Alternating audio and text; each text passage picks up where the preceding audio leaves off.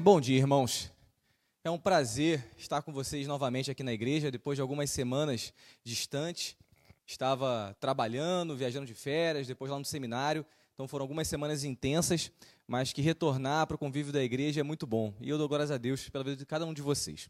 Convido a todos a abrirem as Bíblias em Filipenses. Carta de Paulo aos Filipenses, no capítulo 3. Nós faremos a leitura dos versos de 1 a 14.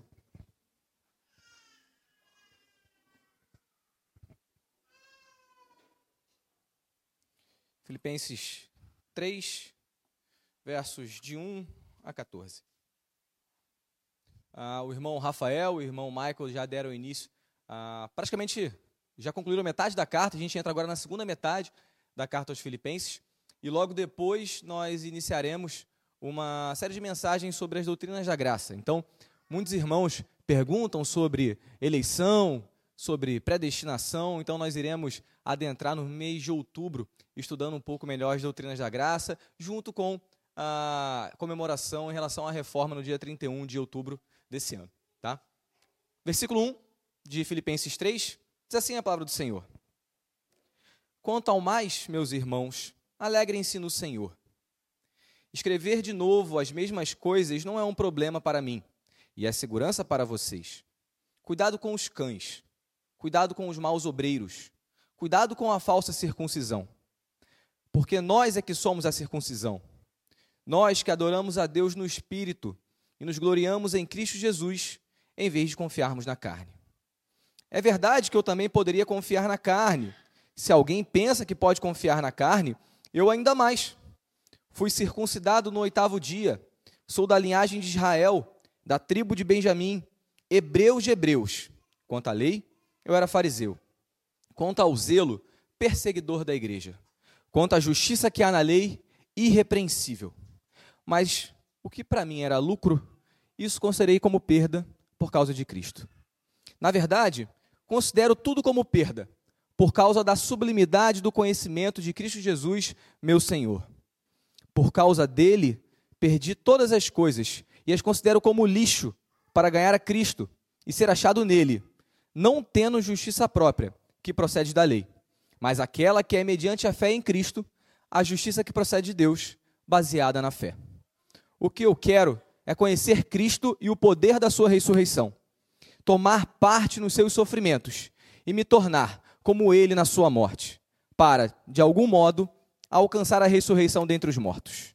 Não que eu já tenha recebido isso ou já tenha obtido a perfeição, mas prossigo para conquistar aquilo para o que também fui conquistado por Cristo Jesus. Irmãos, quanto a mim, não julgo havê-lo alcançado, mas uma coisa faço: esquecendo-me das coisas que ficam para trás e avançando para as que estão diante de mim, prossigo para o alvo, para o prêmio da soberana vocação de Deus em Cristo Jesus. Oremos.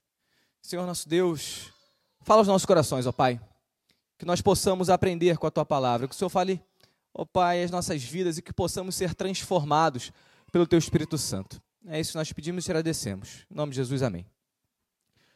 Amados, depois de algumas semanas caminhando na carta aos Filipenses, e aí eu já deixo o meu agradecimento especial, que o Michael também comentou, ao irmão Betinho, César, Lucas, que estão aí nas mídias sociais, colocando as mensagens no Spotify e no YouTube. As minhas corridas estão bem mais legais agora com as pregações da igreja. E eu agradeço aos irmãos pelo serviço, pelo carinho e pelo cuidado. Mas ao longo dessas semanas nós percebemos uma relação de amor entre Paulo e a igreja de Filipos. Nós percebemos que Paulo, ele tinha um cuidado especial, e não é por menos, Paulo tinha vivido inúmeras experiências na igreja de Filipos. Inúmeros pontos marcantes do seu ministério, que a maior parte deles está narrada no livro de Atos, aconteceram exatamente na cidade de Filipos, enquanto Paulo evangelizava naquela cidade. Então, muitas das provas de fé que Paulo viveu foram em Filipos, com aquela comunidade. Então, Paulo tinha um carinho muito especial. E aquela igreja, ela também amava Paulo de uma forma especial, porque desde o início da sua evangelização com Paulo e Silas, na segunda viagem missionária de Paulo, os filipenses logo depois já começaram a sustentar o ministério de Paulo quando nenhuma outra igreja fazia. Enquanto nenhuma outra igreja abençoava financeiramente a Paulo, e Paulo tinha que trabalhar para conseguir se sustentar, os filipenses enviavam recursos para ele.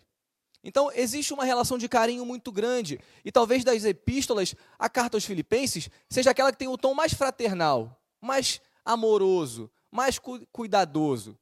Obviamente, nós temos também as cartas pastorais para Timóteo, para Tito, mas as que são direcionadas à igreja, talvez essa seja aquela mais carinhosa.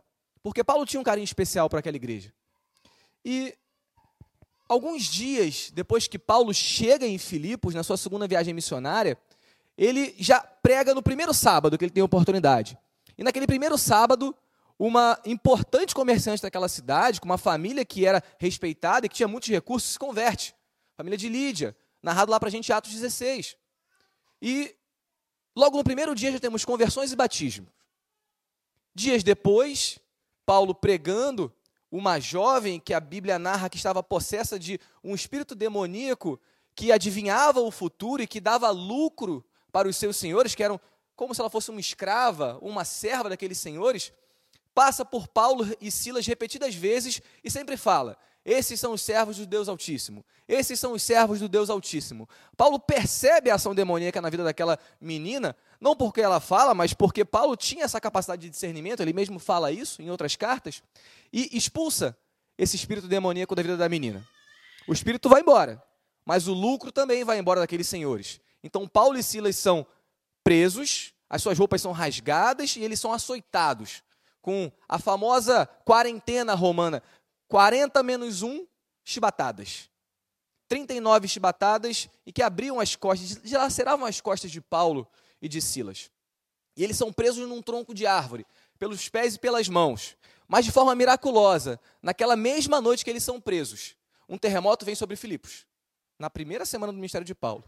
E aquele terremoto que a Bíblia narra como sendo tão forte que as fundações da cadeia tremeram, fazem as cadeias de Paulo e Silas se soltarem. O carcereiro, que era responsável por aqueles prisioneiros, se desespera ao ver isso.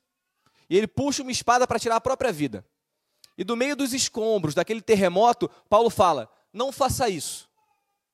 Não tire a sua própria vida. Nós estamos aqui.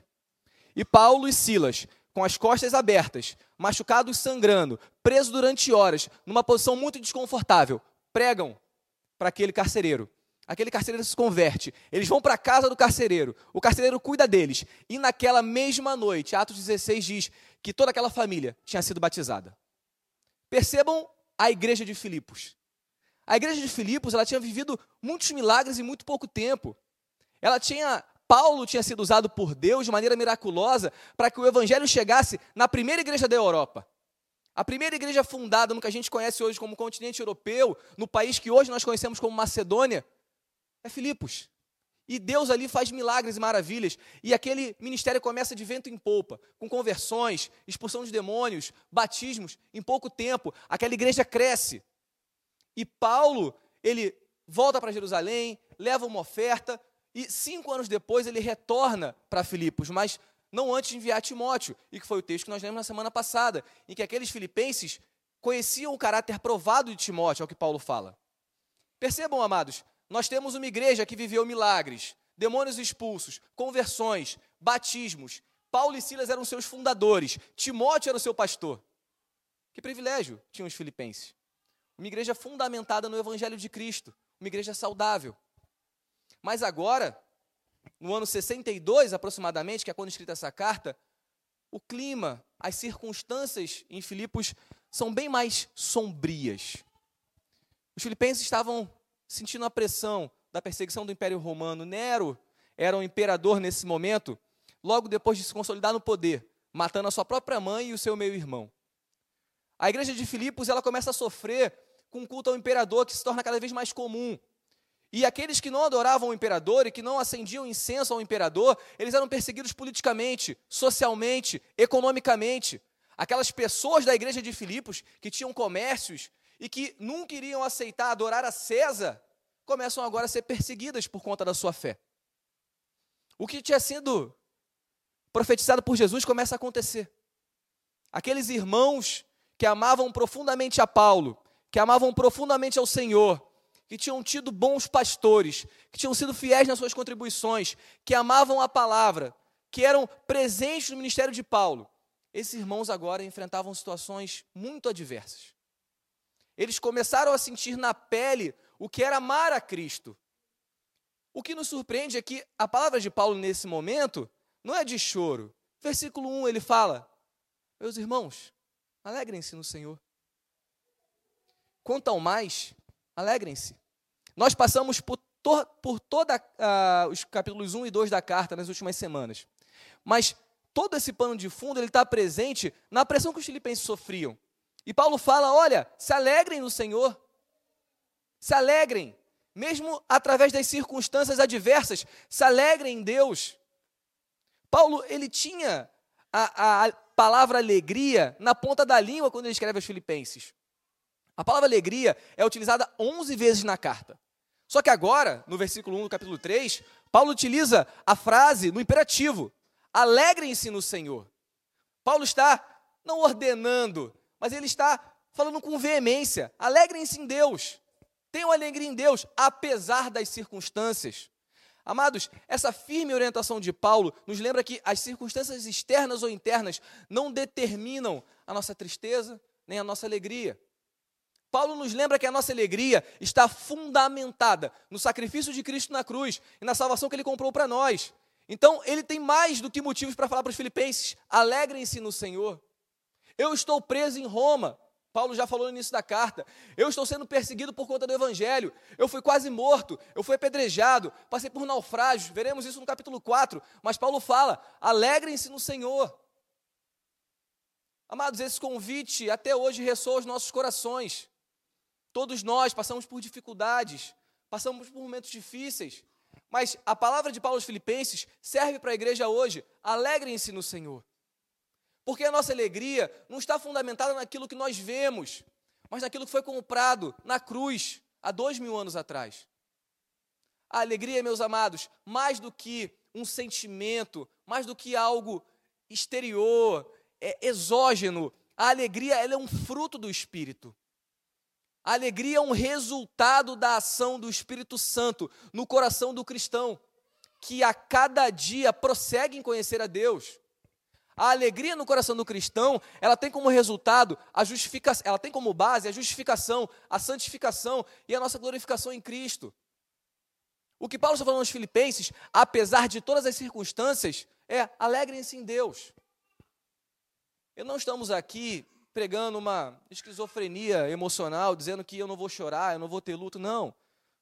Salomão, lá em Eclesiastes, ele fala para gente que existem momentos de choro, existem momentos de tristeza, e nós vamos passar por isso, inevitavelmente, porque faz parte da nossa vida aqui na terra. Mas, independentemente dos momentos de choro de tristeza, a nossa alegria é fundamentada em Cristo, e não nesses momentos. Porque nós sabemos que existe um propósito de Deus nisso tudo, e nos purificar, e nos fazer caminharmos na direção de Cristo. Então, Paulo diz: o fundamento da nossa alegria é o Senhor e a salvação que ele comprou na cruz. Meus amados, os filipenses precisavam ser relembrados que o motivo da alegria deles não se fundamentava na realidade terrena, que os sufocava, mas na realidade de Cristo, que ele tinha comprado na cruz. Mas as preocupações dos filipenses não eram só sociais, políticas ou econômicas. Os filipenses também tinham passavam por um sério problema de cunho teológico. E é essa a razão do, das palavras duras de Paulo entre os versículos 2 e versículo 7. E o grande problema da igreja dos Filipenses, e assim como passavam igreja, as igrejas da Galácia e muitas outras igrejas, e Paulo trata desse assunto dos judaizantes, muitas vezes, se dava porque existiam pessoas de fé judaica que queriam exigir dos cristãos gentios que eles seguissem os costumes judeus. E qual era o grande problema disso? Eles diziam que se o gentio não seguisse a lei da Torá, ele não poderia ser salvo. E aí Paulo tinha um problema sério com isso, como toda a igreja. Porque a nossa salvação não se baseia em obras, se baseia em fé. Mas isso era um problema muito grande no início da igreja, porque pensem comigo, a maior parte da igreja no início da década de no, no início do primeiro século era de origem judaica.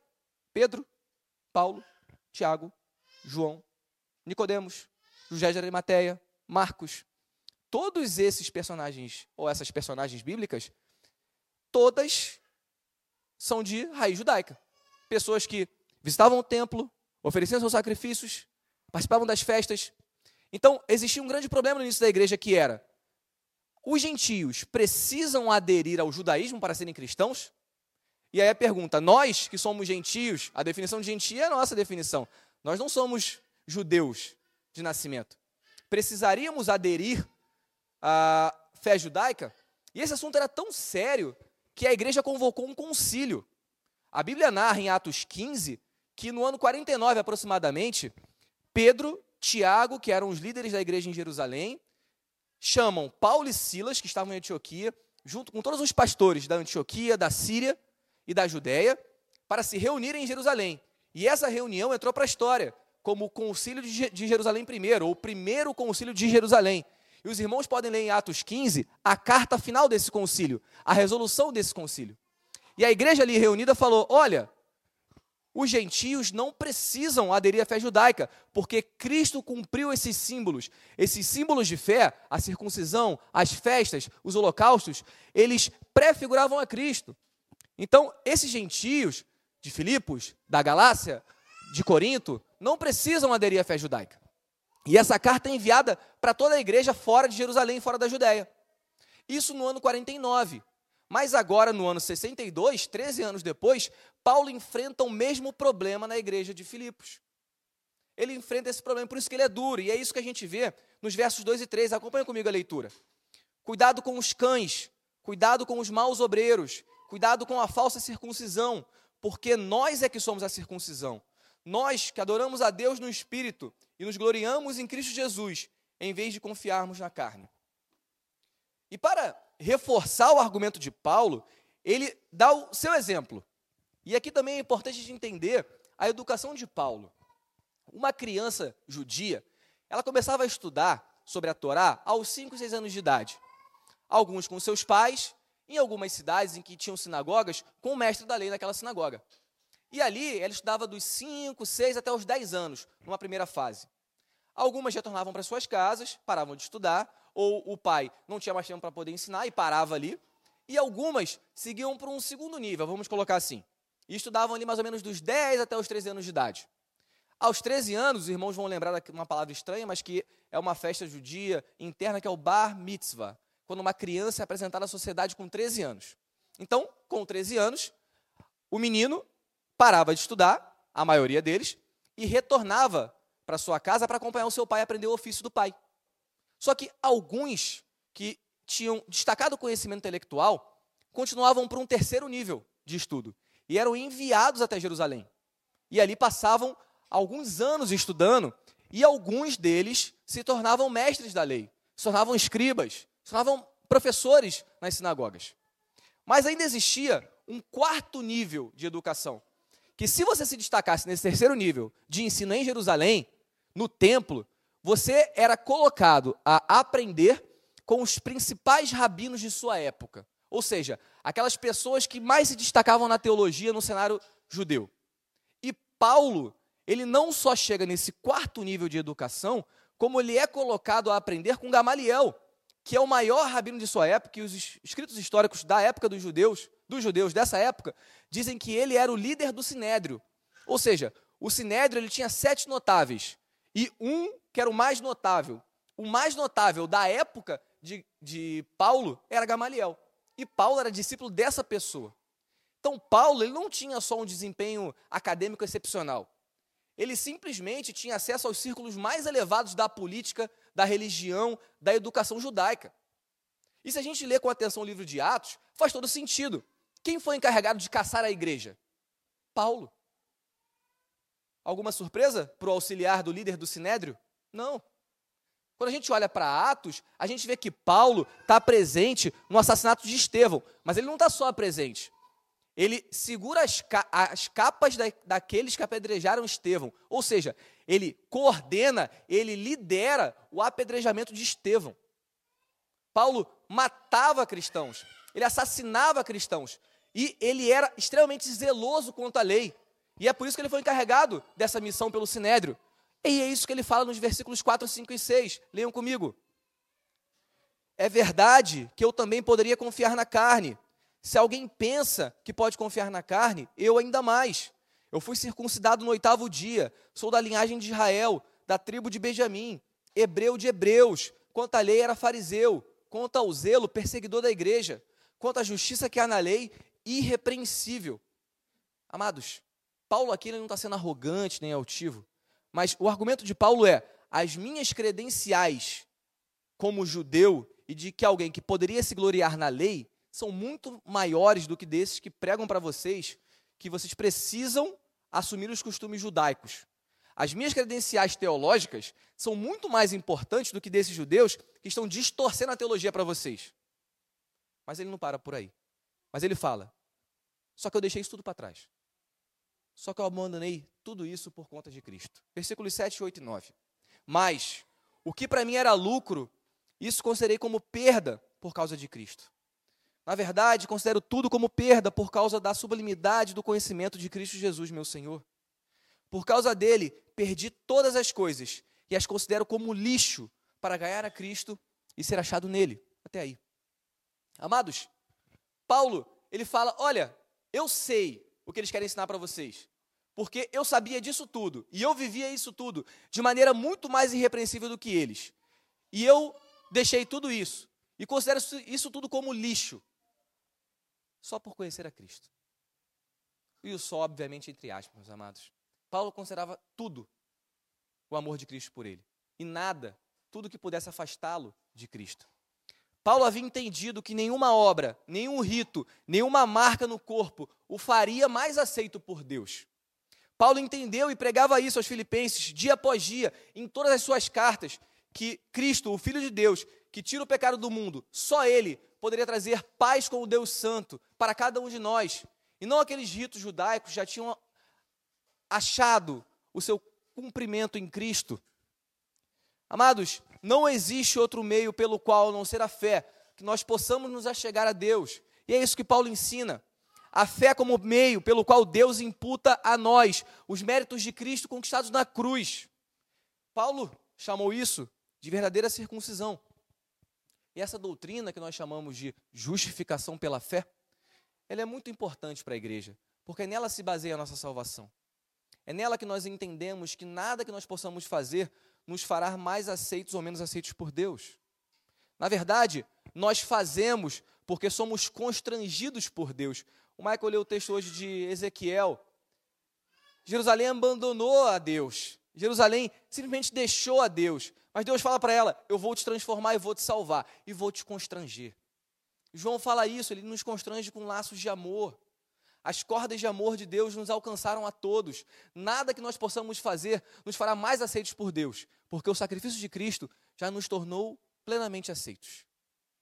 Agora, uma vez aceitos, nós vivemos para Cristo. A ordem inversa. Isso aparece em inúmeras cartas de Paulo. Peço a todos que abram a Bíblia, a Bíblia em Gálatas 2,16. Mantenham abertos também o texto base para a gente não perder, que a gente vai voltar daqui a pouco. Gálatas 2, verso 16. Gálatas 2, versículos 16. Diz assim a palavra do Senhor: Sabendo, contudo, que o homem não é justificado por obras da lei, e sim mediante a fé em Jesus Cristo, também temos crido em Cristo Jesus, para que fôssemos justificados pela fé em Cristo e não por obras da lei. Pois, pois por obras da lei ninguém será justificado. Até aí. E é exatamente isso que Paulo fala no texto base, e podem voltar para o texto base, no versículo 9. E ser achado nele, não tendo justiça própria, que procede da lei, mas aquela que é mediante a fé em Cristo, a justiça que procede de Deus, baseada na fé. Amados, muitas pessoas acreditam que se nós fizermos uma quantidade grande de atos de bondade, de misericórdia, de boas obras, nós teremos méritos para ser aceitos por Deus. É como se fosse um, um contador, que eu chego num nível e a partir daquele nível Deus me aceita. Esse é um mito que está difundido na sociedade ocidental, estava difundido na igreja de Filipos, está difundido na sociedade brasileira, de que eu posso fazer alguma coisa para me tornar aceito por Deus, que eu posso fazer algo para que Deus me perdoe. Amados, Paulo está pregando que as obras da lei não salvam a ninguém, porque todos nós quebramos a lei. Todos nós, em algum ponto, escorregamos na lei. Inclusive Paulo. Paulo ele fala de si mesmo, eu sou o maior dos pecadores. Talvez a pessoa que mais influenciou o cristianismo na sua história, obviamente dos seres humanos. Estou falando de Jesus como Deus. Mas talvez dos apóstolos que vieram depois, os escritos de Paulo influenciaram toda uma cultura ocidental, dois mil anos de história moldados, a teologia moldada pela forma como Deus se revelou a Paulo. Deus utilizou Paulo para que esses escritos ficassem com a gente até hoje. E ele fala de si mesmo, eu sou o maior dos pecadores. Amados, nenhum de nós tem méritos suficientes, porque se dependêssemos dos nossos méritos, nós seríamos condenados ao inferno eterno. Nós somos salvos porque Cristo morreu por nós na cruz e Deus imputa a nós, coloca sobre nós, enxerga em nós os méritos de Cristo por meio da fé. E é isso que Paulo escreve aos Filipenses. Olha, não se contaminem com essa pregação que fala que vocês têm que cumprir A, B ou C de normas da lei. Não, tenham fé em Cristo e por conta dessa fé em Cristo, vivam uma vida digna do Evangelho. Que é isso que ele escreve no capítulo 1. Amados, é por essa razão que o evangelho é chamado de boa nova. Porque não existia uma boa notícia. Se dependesse de nós, nós seríamos condenados. Se dependesse da nossa capacidade de cumprirmos a lei, nós seríamos enviados para o lago de fogo. Mas Cristo abriu a porta da salvação. Essa é a boa nova. Romanos 1,16.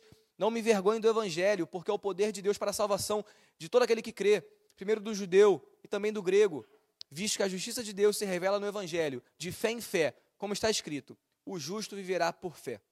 Amados, a justificação só pode acontecer quando um Deus justo como o nosso olha para nós e ele se transforma no nosso justificador, Cristo. Deus olha para Cristo, vê os méritos de Cristo na cruz, de uma vida perfeita, de uma vida santa, de uma vida que foi tentado, mas que nunca pecou. E Deus pega os méritos de Cristo e coloca sobre nós. Não é sobre o que nós podemos fazer, mas é sobre o que Cristo fez. Só que Paulo continua e ele fala que essa justificação por fé não para por aí. Ela gera algo. E é o versículo 10, eu queria ler com vocês.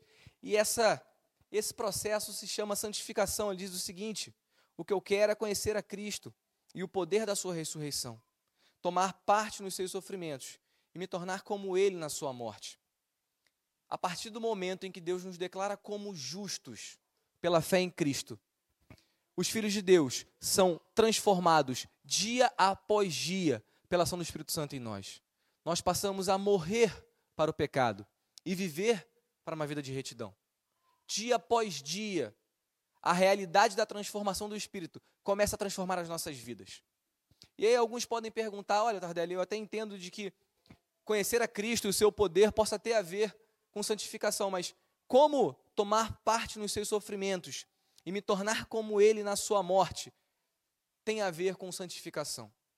Amados, eu diria que tem tudo a ver. Completamente. Pensem na dor e no sofrimento da existência humana. Filósofos tentaram explicar o porquê que nós sofremos. Pessoas se desesperam por conta da dor. Alguns não suportam nem a ideia de sofrer. A dor e o sofrimento faz parte da existência humana. Isso é uma realidade. Mas a Bíblia sempre, sempre falou, e o mundo ignorou sempre isso, de que através das dificuldades e dos sofrimentos, Deus trabalha o caráter dele em nós. Através das dificuldades e sofrimentos que nós passamos nesse mundo, Deus trabalha o nosso caráter. Deus trabalha quem nós somos. Nós não estamos aqui dizendo que sofrer é algo bom, não estou dizendo aqui que sofrer é algo que eu vou buscar sofrer. O ponto não é esse. O ponto é que a dor e o sofrimento fazem parte da existência humana desde a queda. Desde o pecado original de Adão e Eva, quando o pecado entrou no mundo e a criação foi amaldiçoada por conta desse pecado. A dor e o sofrimento existem. Mas em sua soberania, Deus utiliza esses momentos difíceis para curar o nosso caráter, para curar o nosso sofrimento. Nós falamos sobre isso no GC de quarta. Nós falamos sobre, olha, às vezes a gente recebe um diagnóstico e o tratamento é longo, e o tratamento é difícil, e o tratamento é doloroso. E Deus trabalha em nós o quê? A paciência. Às vezes nós somos perseguidos no trabalho, as dificuldades são enormes, mas o que Deus trabalha em nós? Benignidade, domínio próprio. Muitas vezes, meus amados, nós somos tratados por Deus como um metal sujo. E as tribulações têm a metáfora de ser o fogo. E Deus, através desse fogo, nos purifica, nos torna cada vez mais parecidos com eles. E essa é a vontade de Deus, Jesus nunca nos enganou sobre isso. João 6,33. No mundo tereis aflições, mas tem de bom ânimo. Eu venci o mundo. Lucas 9, 23. Se alguém vier, se alguém quer vir após mim, negue a si mesmo, dia após dia, tome a sua cruz e siga-me. Paulo escreveu que queria tomar parte dos sofrimentos de Cristo e se tornar como Cristo na sua morte, para uma igreja que estava a ponto de passar, de passar grande perseguição. Paulo imaginava o que aqueles filipenses estavam passando. E ele diz para aqueles filipenses: alegrem-se mas também diz: suportem as provações, porque através dessas provações nós nos tornamos cada vez mais parecidos com Cristo. Amados, ele sabia o que estava falando porque ele estava preso, ele tinha passado por naufrágios, tinha sido escoteado, ele tinha, ele tinha deixado todo o poder financeiro e influência política que ele poderia ter algum dia. Ele abriu mão de tudo pelo Evangelho. Só que ele sabia que Deus estava trabalhando nele através de cada ponto texto famoso que nós conhecemos de Paulo, quando ele ora três vezes, pedindo a que Deus tire o espinho da carne, Deus fala para ele: Paulo, a minha graça te basta. Paulo já tinha realizado inúmeros milagres, expulsado muitos demônios, curado muitas pessoas, pregado para milhares. A todo momento ele pregava o evangelho, ele pregou o evangelho no meio de um naufrágio na ilha de Malta. Ele pregou o evangelho como um prisioneiro em Roma. Ele pregou o evangelho como um prisioneiro em Cesareia. Paulo passou pelas mais diversas tribulações, mas a todo momento ele orava a Deus. E quando ele passou por dificuldades, Deus não o curou milagrosamente. Deus falou: Paulo, a minha graça te basta, eu vou trabalhar em você através dessas dificuldades. E você vai ser um canal cada vez mais poderoso para a divulgação da minha palavra. Amados, Deus trabalha em nós e nos faz cada vez mais parecidos com Ele. Assim como a felicidade é um fruto do Espírito, o amor, a paz, a alegria, a benignidade, a gentileza, a mansidão, o domínio próprio, a fidelidade, são partes do fruto do Espírito. E Deus faz esse fruto brotar em nós, através das situações mais difíceis das nossas vidas. E é por isso que nós temos paz. Nós vamos chegar lá, eu não quero ter spoiler de Filipenses 4, mas talvez um dos textos que eu mais ame na Bíblia. Filipenses 4, 6 e 7. Coloquem, coloquem diante de Deus toda a sua ansiedade, através de orações, de súplicas e de ações de graças, e o Senhor os encherá de uma paz que excede todo entendimento. A paz não é algo exógeno, a paz não é um sentimento, a paz não é um estado de espírito. A paz é uma ação concreta do Espírito Santo nas nossas vidas, mesmo através das tribulações. E é isso que Paulo está escrevendo para a igreja de Filipenses, a igreja de Filipos. Aquela igreja iria passar por adversidades, iria passar por perseguições, pessoas iriam perder seus empregos, pessoas iriam passar fome, pessoas iriam ser presas, pessoas iriam ser martirizadas, porque a história nos conta que isso aconteceu. E Paulo fala: alegrem-se no Senhor, porque ele disse, lá em Filipenses 1, 29, que vocês não receberam somente o dom, ou a possibilidade, ou o privilégio de crerem em Cristo, mas também receberam o dom de sofrerem por Ele. Percebam como isso é sublime. Percebam como Paulo dá sentido ao sofrimento. O sofrimento não é vazio. O sofrimento de Cristo não foi vazio. A nossa passagem aqui na terra não é vazia, porque nós ansiamos a glorificação. E é justamente o que Paulo trata no versículo 11. Para, de algum modo, alcançar a ressurreição dentre os mortos. Amados, Paulo, a todo momento, em todas as suas cartas aos Tessalonicenses, aos Coríntios, aos Filipenses, em Filemão, a todo momento, ele sempre nos lembra de uma realidade por vir. Porque não faz sentido nós vivermos nessa terra pensando somente nessa terra. Não faz sentido nós pensarmos que passaremos 70, 80, 90 anos aqui e que tudo vai acabar. Nós pensarmos que iremos passar talvez três, quatro gerações, veremos os nossos bisnetos e é o fim. Não, para Paulo, tudo isso só fazia sentido porque ele tinha em mente se tornar como Cristo, glorificado, ter o seu corpo transformado e entrar na glória. A glorificação é uma doutrina cristã que fala que nós seremos transformados, não haverá choro, não haverá ranger de dente, não haverá problemas físicos, não haverá nada numa realidade transformada, numa criação que não haverá pecado, assim como no Éden, haverá alegria plena e essa alegria é Cristo. A descrição do paraíso é tão sublime que não há sol, porque Deus ilumina aquele local. Não faz sentido nós pensarmos nessa vida sem termos nosso foco na próxima. Pedro fala isso, nós somos peregrinos. Nós não somos desse, dessa pátria. Paulo vai falar em Coríntios que, aos Coríntios que nós somos embaixadores, ou seja, nós não somos daqui. Nós não pertencemos a esse local. Nós temos o passaporte em outro lugar. Nós representamos esse reino aqui. Pedro vai falar que nós temos que estar preparados para defender a nossa fé, porque eu não sou daqui, eu sou de outro local e eu vou voltar para lá, ou vou para lá. Essa é a promessa sublime do Evangelho. E a todo momento, Paulo relembra os seus ouvintes e as suas ovelhas de que, olha, não percam de vista a realidade. Paulo, em algumas cartas, coloca: Maranata, ora vem, Senhor Jesus. Ele ansiava, ele pedia, ele queria. Nós estudamos Filipenses 1. Paulo fala: olha, eu não sei se eu quero continuar vivendo, eu não sei se eu quero ir para o céu, porque se eu vou para o céu, eu vou estar com Cristo, é perfeito. Mas se eu continuar vivendo, eu vou continuar servindo a Cristo aqui e eu posso ser útil à obra. Então que seja feita a vontade de Deus. Paulo tinha a perfeita noção de que a razão da vida dele não era nessa terra. E é por isso que ele larga, ele larga todo o poderio financeiro, cultural, influência política. Paulo iria liderar Israel. Paulo teria uma cadeira no Sinédrio. Paulo iria seguir os passos de Gamaliel. Ele abandona tudo porque nada disso vale se eu não tenho Cristo. Amados, a pergunta que ressoa aos nossos corações hoje é: o que nós devemos abandonar para que Cristo tome o primeiro lugar em nossas vidas? Essa é uma pergunta que deve ser feita dia após dia. Porque Paulo vivia isso. Não só vivia, como ele ensinava isso. E ele vai dizer: sejam meus imitadores, assim como eu sou de Cristo. Cristo falou isso nas suas parábolas. Ele disse: Olha, o reino dos céus é como se fosse um tesouro enterrado num campo. E quando eu descubro aquele tesouro, eu vendo tudo que eu tenho, eu compro aquele terreno, eu me aposto naquele tesouro.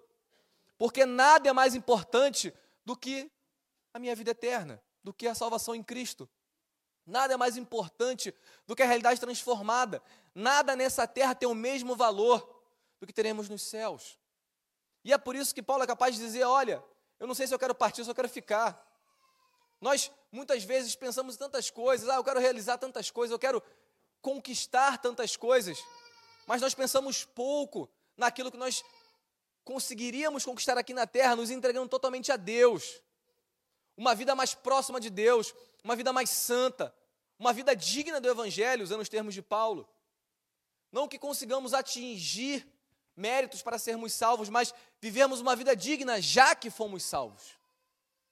Esse é o, o, chamado de Paulo, esse é o convite que ele faz aos filipenses.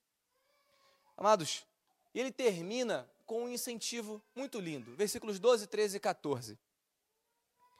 Não que eu já tenha recebido isso, ou já tenha obtido a perfeição, mas prossigo para conquistar aquilo, para que também fui conquistado por Cristo Jesus. Irmãos, quanto a mim, não julgo havê-lo alcançado, mas uma coisa eu faço: esquecendo-me das coisas que ficam para trás e avançando para as que estão diante de mim, prossigo para o alvo, para o prêmio da soberana vocação de Deus em Cristo Jesus.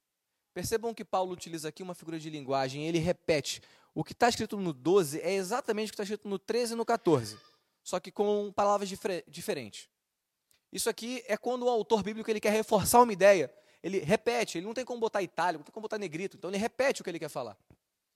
Paulo ele está deixando bem claro, olha, deixem para trás, assim como eu deixei tudo para trás, aquilo que não vai colaborar com a caminhada de vocês em direção a Cristo. E a partir do momento que vocês deixarem, sigam e não percam isso do alvo. Prossigam para Cristo e não retrocedam, não olhem para trás, não se sintam arrependidos por aquilo que vocês deixaram para trás, porque como ele disse no versículo 7, nada faz sentido sem Cristo.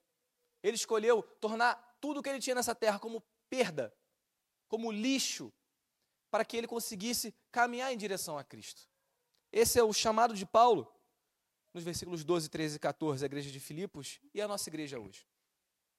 Paulo não se considerava perfeito, meus amados. Ele sabia que tinha muitos erros e muitas falhas.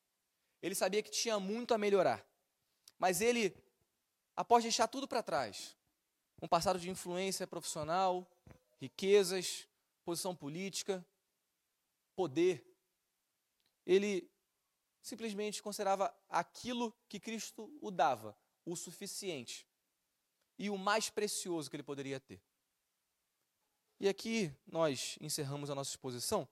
Eu gostaria de trazer algumas aplicações dessa mensagem de hoje às nossas vidas. A primeira delas é que a alegria é uma marca distintiva do cristão. Não porque nós somos bobos, não porque nós somos ingênuos, não porque nós somos pessoas que não sabem o que estão acontecendo ao seu redor. Mas nós somos alegres e felizes, isso não é um sentimento, isso é uma ação do Espírito em nós, é um fruto, porque nós temos alegria em Cristo.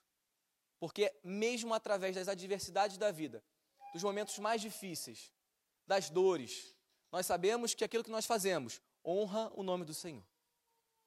Então a alegria é um fruto. E nós falamos muito pouco sobre isso. E essa carta aos Filipenses nos lembra disso.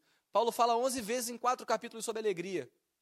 Ele quer lembrar aos Filipenses que vocês vão passar por dificuldades, vocês vão passar por perseguições, vocês vão passar por coisas ruins, mas alegrem-se em Deus, não percam isso de vista. Se alegrem no Senhor. Paulo fala o tempo todo: olha, eu me alegro por vocês, eu me alegro pelo que eu escuto de vocês, eu me alegro por enviar missionário a vocês. Mas Paulo está preso, Paulo está velho, Paulo não tem mais nada. Ele fala na carta de Timóteo: olha, eu estou aqui, eu estou cego, eu estou com frio, eu não consigo nem me esquentar, traz uma capa para mim, por favor. Talvez a carta de Filipenses seja um pouquinho antes da carta de Timóteo. Mas, mesmo assim, ao pensarmos que Paulo, que era alguém que tinha uma profunda influência na sociedade judaica, se tornou um prisioneiro romano de Nero e que estava à beira da morte, ele fala: Olha, eu perdi tudo que esse mundo poderia me dar, mas eu estou alegre por vocês. A primeira aplicação, meus amados, é alegrem-se no Senhor. Busquem a alegria em Deus não das circunstâncias externas das nossas vidas. Segundo, nós temos que ter cuidado com a teologia que nós temos contato. Paulo, ele tinha uma preocupação muito grande com a teologia que era ensinada na igreja de Filipos. Ele manda uma carta para lá dizendo: olha, cuidado com esses falsos mestres que ensinam que se precisam realizar obras para serem salvos. Na nossa geração, nós temos a teologia da libertação, a teologia da missão integral, a teologia da prosperidade, todas elas ensinando que nós temos que fazer algo ou ter algo para sermos salvos. Mas Paulo nos ensina: olha, somente a fé nos salva. As obras sem fé não têm valor algum. Mas agora, as obras feitas por fé, essas sim, glorificam o nome do Senhor. Porque sem fé é impossível agradar a Deus. Terceira aplicação, meus amados. Muitas vezes através das dores e dos sofrimentos dessa vida, Deus trabalha em nossos corações. É importante nós não perdermos isso de vista, porque muitas vezes as circunstâncias irão nos afogar. Muitas vezes nós sentiremos como se tivéssemos sido engolidos pela maldade desse mundo. Mas mesmo assim, Deus nunca perde de vista o seu plano soberano de salvação. Todas as coisas cooperam para o bem daqueles que amam a Deus e que são chamados segundo o seu propósito. Deus tem um plano, isso nos conforta, isso traz paz aos nossos corações. Por fim, meus amados, nós não podemos perder de vista que as nossas vidas não terminam aqui. A nossa realidade final nunca é com como é que eu vou estar com 70 anos? Será que a minha saúde vai estar boa? Será que eu vou ter uma poupança generosa? Será que eu vou conseguir me sustentar? E se todas essas respostas forem sim, eu tenho paz. A, a frase de Jesus em Lucas é: louco, hoje mesmo pedirão a sua alma. O que você tem a oferecer? Amados, a nossa esperança e a nossa segurança repousa na era do porvir. Repousa em sermos justificados pelo, pelo sacrifício de Cristo, santificados pela obra do Espírito Santo e glorificados na volta de Jesus. Amém.